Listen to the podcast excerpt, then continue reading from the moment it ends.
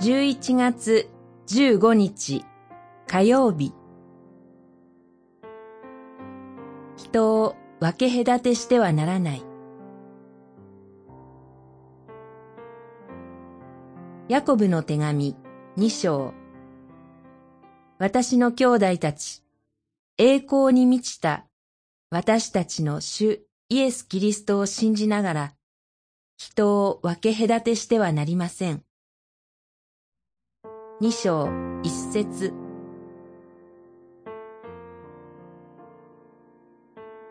ヤコブの時代、教会は貧富の差が大きかったようです。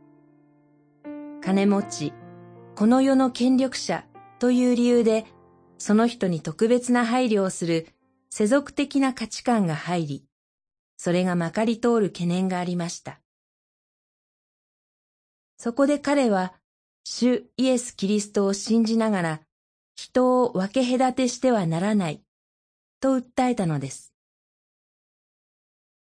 分け隔てと訳されたギリシャ語の単語は、顔で判断するという意味です。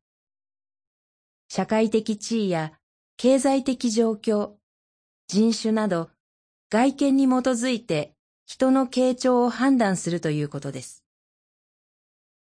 キリスト者であっても無意識のうちに相手に対する偏見や先入観を持つことがあります。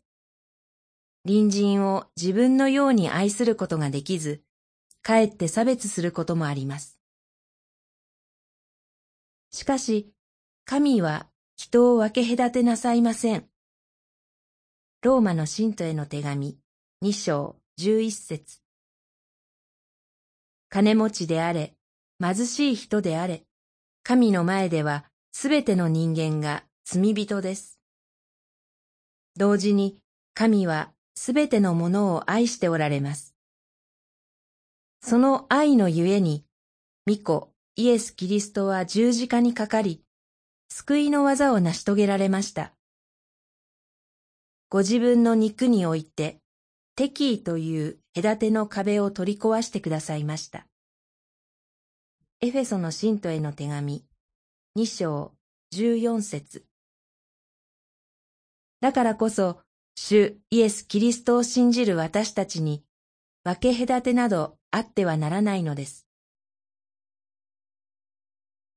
祈り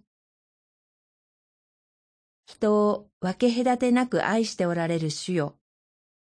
私たちも分け隔てなく人を愛することができますように。